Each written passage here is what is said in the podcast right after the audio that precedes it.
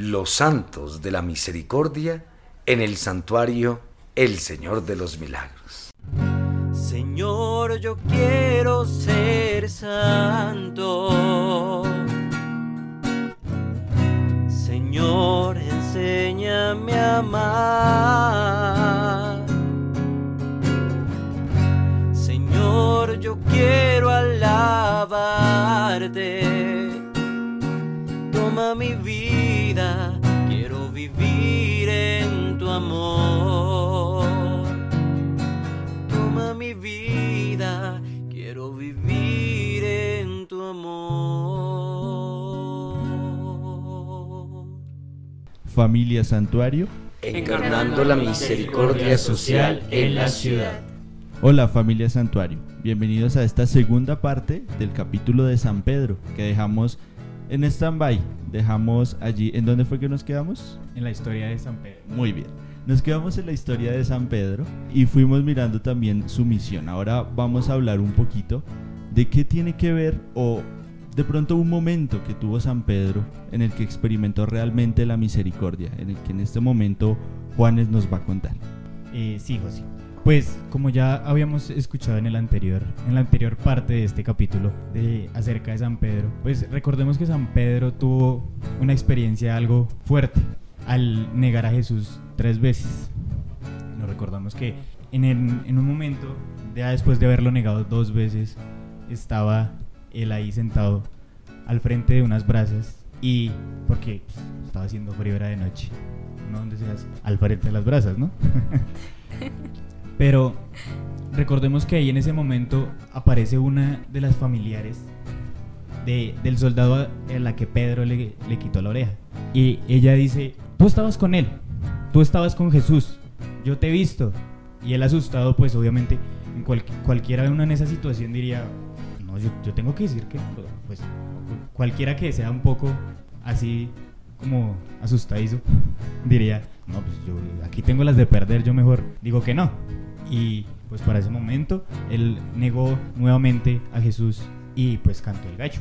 Tiempo después se hace mención en, en la Biblia que aparece que se le que aparece se le parece Jesús y el que eh, aparece Jesús y el que lo ve es Juan.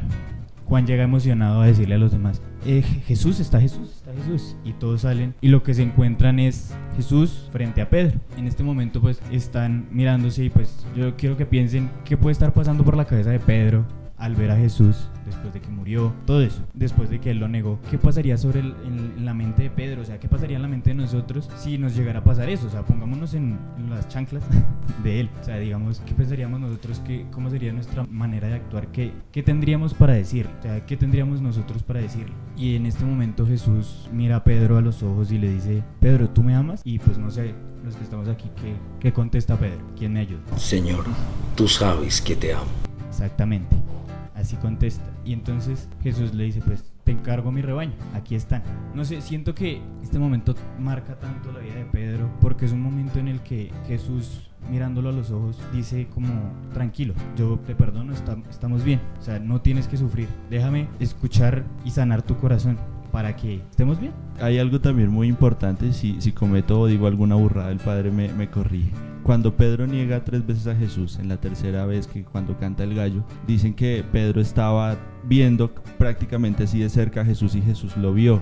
Y en ese momento pues Pedro lloró. Es como si Jesús no lo vio como, ah, muy bien, me negó, si vio, yo se lo dije, sino es una mirada más como de amor y de cariño y, de perdón. Y, y entonces ese momento de llanto de Pedro es como de arrepentimiento y, y ahí es cuando, pues yo creo que es ahí cuando el Señor ahí mismo lo perdonó. Más bien en el momento después de la resurrección que Juan nos lo narraba, que le preguntaba tres veces, ¿tú me amas? ¿Tú me amas? Es más como un momento de decirle, ya, ya, te estoy sanando, ya, no pasa nada. Algo así lo entiendo yo. En Pedro se reúnen dos, dos situaciones, la negación y la profesión de fe. O sea, porque es, o sea, en Pedro está todo esto, es el que va a reconocer a Jesús y va a decir, este realmente es el Mesías, o sea, tú eres el enviado de Dios. Y después lo va a negar y después va a confirmar el amor. ¿Y qué es lo que sucede? O sea, ahí estamos reflejados porque lo importante es encontrar en Pedro reflejado cada uno de nosotros. ¿Cuántas veces lo hemos negado? ¿Cuántas veces nosotros hemos dudado? ¿Cuántas veces nosotros también por esas inconsistencias en nuestra fe también hemos estado en esa misma debilidad? Pero también cuántas veces le hemos dicho al Señor que lo amamos de verdad. Entonces ahí está, estamos reflejados cada uno de nosotros y el amor y la misericordia que el Señor tiene, porque pues, Él no nos recrimina, igual que nos recrimina Pedro en ningún momento. Eh, lo que dice el Padre es muy cierto y, y, lo he notado escuchando lo que se ha hablado de Pedro, es que es, un, es el apóstol y una persona con la que muchos de nosotros nos podemos comparar, que hemos tenido los, los momentos que él ha vivido, también lo hemos vivido nosotros, como dice el Padre, de una manera pues un poco menos fuerte como la vivió él, pero sí también lo hemos vivido. Y me parece interesante entender eso, que nosotros tenemos también la oportunidad de entender que Dios siempre nos va a mirar con ojos de perdón, con ojos de misericordia y que siempre vamos a estar ahí, que siempre Él va a estar ahí para entender que va a sanar ese dolor y que nosotros tenemos que entender que Él va a estar ahí siempre, siempre nos va a estar acompañando a pesar de lo malo, considero yo. Si hubiese una máquina del tiempo, seguro me hubiese gustado devolverme, me gustaría devolverme solo a escuchar las homilías y este testimonio de Pedro de cómo fue, cómo fueron esos dos momentos. Bien, vamos ahora a escuchar un poco del martirio de San Pedro. Sí, exacto, José. Como eh, estimando un poco la historia de Pedro, podemos como transportarnos un poco a cuando él llegó a Roma, ¿no? Porque los cristianos de alguna forma pensaban que, que él venía a ser una Babilonia grande, ¿no? Entonces era como un poquito complicado porque en ese momento la capital era de nuevos opresores, como una metrópoli muy grande y sobre todo que tenía un gran poder como político, militar y sobre todo económico. Y pues también podemos ver que tenía un emperador llamado Nerón César que de alguna forma también no le gustaba o no estaba de acuerdo con los cristianos, ¿no? Y empezó como una serie de eh, situaciones en las cuales los cristianos se ven afectados y empieza este martirio de Pedro. Como contextualizando un poco, más o menos en el año 64, el monarca mandó a, a incendiar una ciudad metiéndole como alguna culpa a los cristianos que también eran llamados una secta judía o hostiles a la sociedad pagana o pues como causantes de rendirle tributo a Jesucristo en vez de a un emperador y a sus ídolos. No sé el padre que otras como eh, historias pequeñas tenga sobre esto. Bueno, entonces es sobre la forma del martirio. Les compartí hace un momento fuera de, de este capítulo de cómo los cristianos en los primeros siglos fueron perseguidos y fueron perseguidos, está toda esta dominación todavía del imperio romano y la forma de, del martirio, pues muchos de ellos fueron en el circo romano devorados por las fauces de los leones, por la misma profesión de, fe en Jesucristo. Y esto lo tuvieron que vivir, lo tuvieron que vivir todos, o sea, los primeros cristianos fue algo muy complejo y empezando por quienes, los apóstoles. Entonces, Pedro también fue martirizado en Roma, también. Padre, una pregunta. Y eh, digamos, después del martirio de Pedro, ¿quién hizo o quién siguió el legado de Pedro, no? Como, digamos, el segundo papa o, o quién lo elegía o cómo... Cuando nosotros leemos la plegaria eucarística número uno, la del canon romano, normalmente ahí aparece la sucesión apostólica. O sea, entonces aquí está Carlos Andrés, está Nicolás, está Wendy, que también son acólitos y de todo eso. ¿Cómo dice la plegaria? Lino, Cleto, Clemente, Sisto, Cornelio, Cipriano, Crisógono, Juan, Pablo. Entonces, cuando nosotros vamos y miramos, entonces, ¿qué es lo que sucede? O sea, ahí nos vamos nosotros. Por eso he querido, como aquí estamos, entonces, eh, compartiendo, entonces es mejor colocar a prueba de fuego, entonces, lo que, lo que realmente decimos en la plegaria. De ahí viene la sucesión apostólica. Y normalmente, ¿cómo se han elegido los papas, cierto? O sea, ¿cómo se han elegido los papas?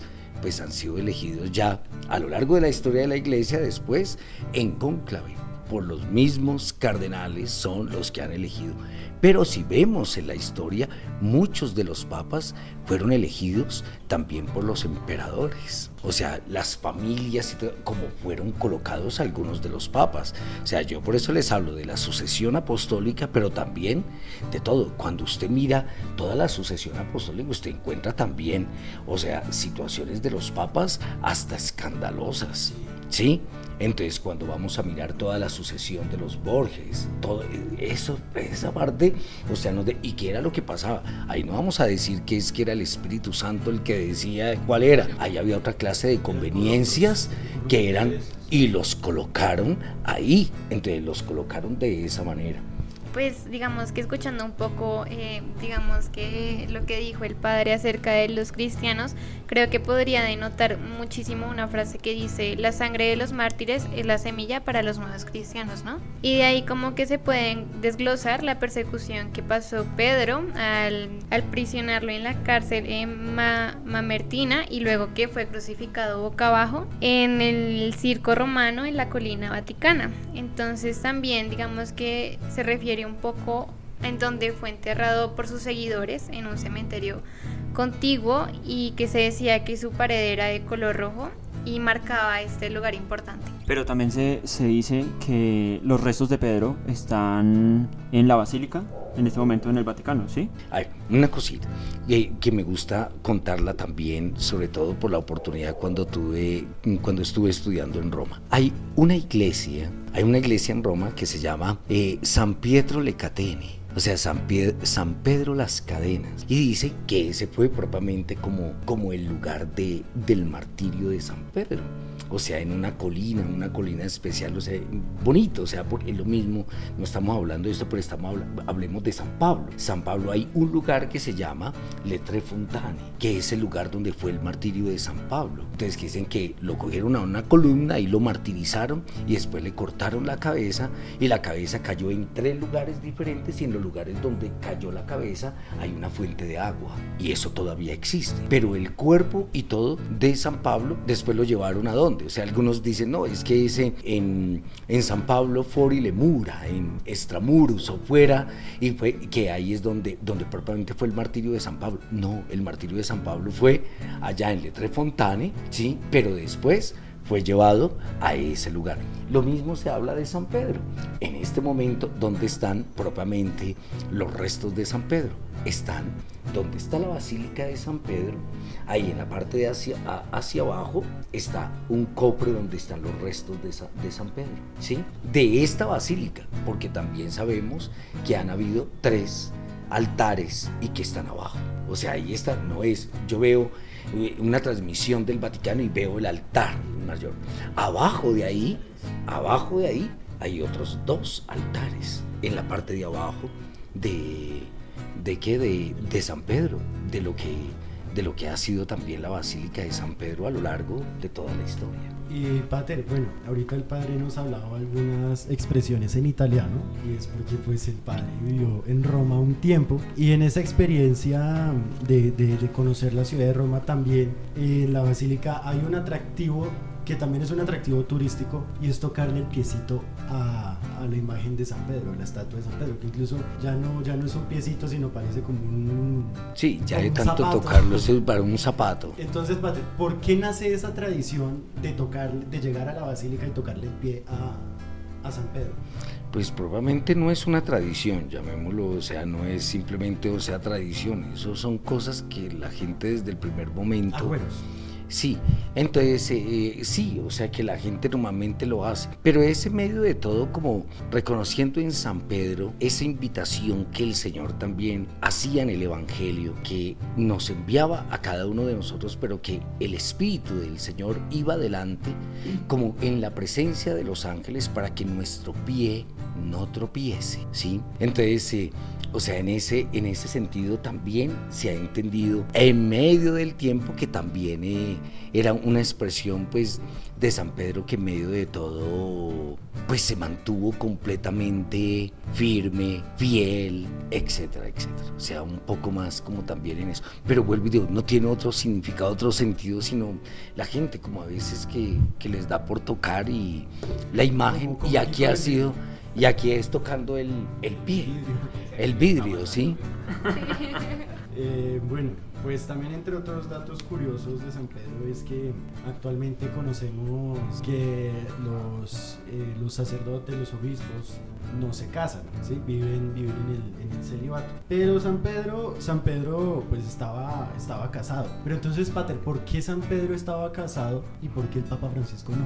Bueno, chinitos, o sea, vayamos primero a esto. Cuando hablamos nosotros del celibato, es decir, de no casarse, estamos hablando de una ley de la iglesia del siglo VI. Es decir, que antes del siglo VI, ¿qué quiere decir? O estaban casados, o estaban O casados. estaban casados o se casaban o estaban unidos de alguna manera en matrimonio, ¿sí? Entonces, ¿pero qué es? El celibato es una ley de la iglesia inspirada en el estilo de vida de Jesús, que no se casó. ¿Sí me entiende? Entonces, nosotros no imitamos a los apóstoles. ¿A quién imitamos? A Cristo. Por eso la iglesia tiene lo del celibato, una ley de la iglesia, pero inspirada en el estilo de vida de Jesús, que no se casó. Bueno, pues entre otros datos eh, importantes e interesantes acerca de San Pedro es que San Pedro era, era un hombre pues que también era muy preguntón. Aquí pues como que también se puede comparar, creo que a muchos nos ha sucedido en los colegios, en las clases, que siempre hay uno que es el que levanta la mano y pregunta por todo y a veces pregunta bobadas. Bueno, así era San Pedro. San Pedro también era el que... El que aquí se ríen de Santi. Eh, Santi es el San Pedro de nosotros. Porque pues San, Pe- San Pedro preguntaba muchas cosas y también señalan que San Pedro entre tantas cosas que preguntaba, eh, las preguntaba con la única intención de él mismo responderse. Bien, querida familia Santuario, hemos extendido un poco más este, esta segunda parte del capítulo de San Pedro. Espero que les haya gustado, que lo hayan disfrutado. Les agradezco a mis compañeros hoy en la mesa y sigan pendientes de cada uno de nuestros capítulos de los podcasts. El Santuario El Señor de los Milagros los espera con los brazos abiertos. También tenemos nuestras redes en Facebook, Instagram y YouTube. Muchas gracias. Familia Santuario. encarnando la misericordia social en la ciudad. Toma mi vida, quiero vivir en tu amor. Los santos de la misericordia en el santuario El Señor de los Milagros.